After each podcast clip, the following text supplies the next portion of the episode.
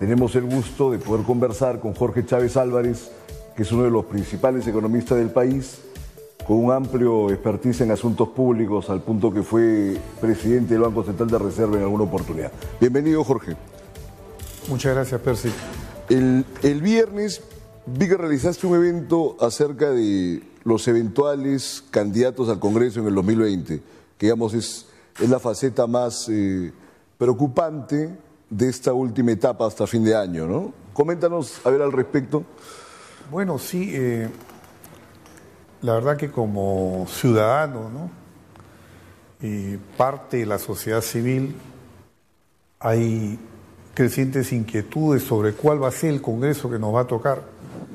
Partidos políticos que están tan desprestigiados y con los mismos eh, dirigentes de estos partidos que también están muy desprestigiados, eh, se requiere de, de una renovación del Congreso en este periodo transicional que es muy crítico y que podría implicar una marcha atrás para el país, dada la polarización tan grande que hay. Este, un grupo de ciudadanos nos hemos sentido en la, digamos, en la preocupación de, de ver la manera como ayudar a que participen, candidaten lo, los mejores talentos del país, ¿no? tanto por su trayectoria profesional como también por su trayectoria moral, ¿no? y que podamos así eh, engrosar la fila de repente de un partido o de varios partidos con gente muy proba eh, y que pueda, por lo tanto, los, peruanos tener la, la, oportunidad de votar esta vez sí por gente que, que no los va a defraudar, que son ciudadanos que no participan en política, no han participado en política, pero no quiere decir que no tengan preocupación por la política, porque todo peruano debe, debe tener preocupación por la política y un poco también tenemos, cargamos con esta, con esta cruz de, de, que todo lo que nos está sucediendo en parte también es porque le dejamos la cancha abierta a los corruptos, a la gente que entra a la política para defender intereses particulares y no pensando en el país. O los mediocres también, en último término, porque gente que no tiene ninguna condición de gobierno ni de gestión ni de pensamiento, ni de patriotismo. El infierno que hemos estado padeciendo, no estos últimos tres años, sino ya el curso de varias décadas, ¿no? Muy bien. Entonces, ¿cuál crees que sería la, principal preocupación en, en, torno a las expectativas y posibilidades que se van a dar en el Congreso que asuma de 2020 hasta 2021? Se habla con mucho temor en ciertos sectores del espectro político de una incidental convocatoria a una asamblea constituyente. ¿Qué, ¿Qué, nos puede decir al respecto? En estos días, por eso es que hemos, eh, un grupo de, de peruanos este, con bastante prestigio, digamos, por su reconocimiento que hay en distintas esferas, eh, nos hemos aglutinado en un movimiento cívico que se llama eh, Congreso Decente. Queremos un Congreso decente, queremos un Congreso con gente que sepa de cuestiones de Estado, ¿no? que sepa de economía, de, los temas sociales, de los temas institucionales y que además eh, tenga una visión de país. Sabemos que en un año y medio es muy poco lo que se puede hacer, pero yo creo que cualitativamente se puede hacer muchísimo. Se puede cuidar la democracia, defenderla y perfeccionarla, y se puede también darle un rumbo al país en algunas reformas que están pendientes y que, digamos, en una conjunción de voluntades entre el Congreso y el Ejecutivo se podrían llevar adelante. ¿Se podría dejar una plataforma para que el Congreso que vaya del 2021 al 2026 tenga unos lineamientos o alguna especie de conducción? ¿no? Así es, así es.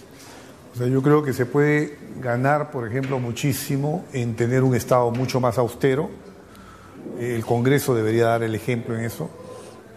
Eh, no malgastar los recursos del Estado, hay, hay eh, digamos, contratos eh, indebidos en el Estado este, y muy poca eficiencia. ¿no? Entonces yo creo que este Congreso, si reúne a gente que sabe y que conoce los, distintos sectores, podrían contribuir a, a generar mucho más eficiencia en el gasto público y la discusión del presupuesto. Es interesante que me hables de esa exigencia de austeridad, Porque ahora con lo que ha sucedido en las últimas semanas en Ecuador, precisamente por implantar unas políticas más austeras, aunque sin la complacencia y creo que sin el manejo político adecuado para llegar a las masas, se puede venir de alguna forma cierta repercusión en la región, en, ese orden de cosas, con la crisis que está pasando también la Argentina, Venezuela.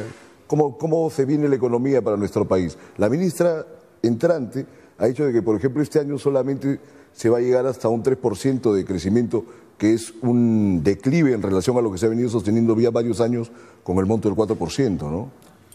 Sí, bueno, la economía peruana está en una desaceleración indudablemente por factores externos, pero también por la crisis política. Eh, y también hay que decirlo, el, Ejecutivo ha tenido falencias, o no, no, ha, no ha habido una gestión ministerial eh, digamos, a la altura como para poder dinamizar la inversión privada y la inversión pública. Este, yo creo que hay mucho por mejorar en el Ejecutivo también. ¿no? Este, ahora la economía va a crecer este año alrededor de 2,7%. El propio Banco Central de Reserva ya lo ha reconocido.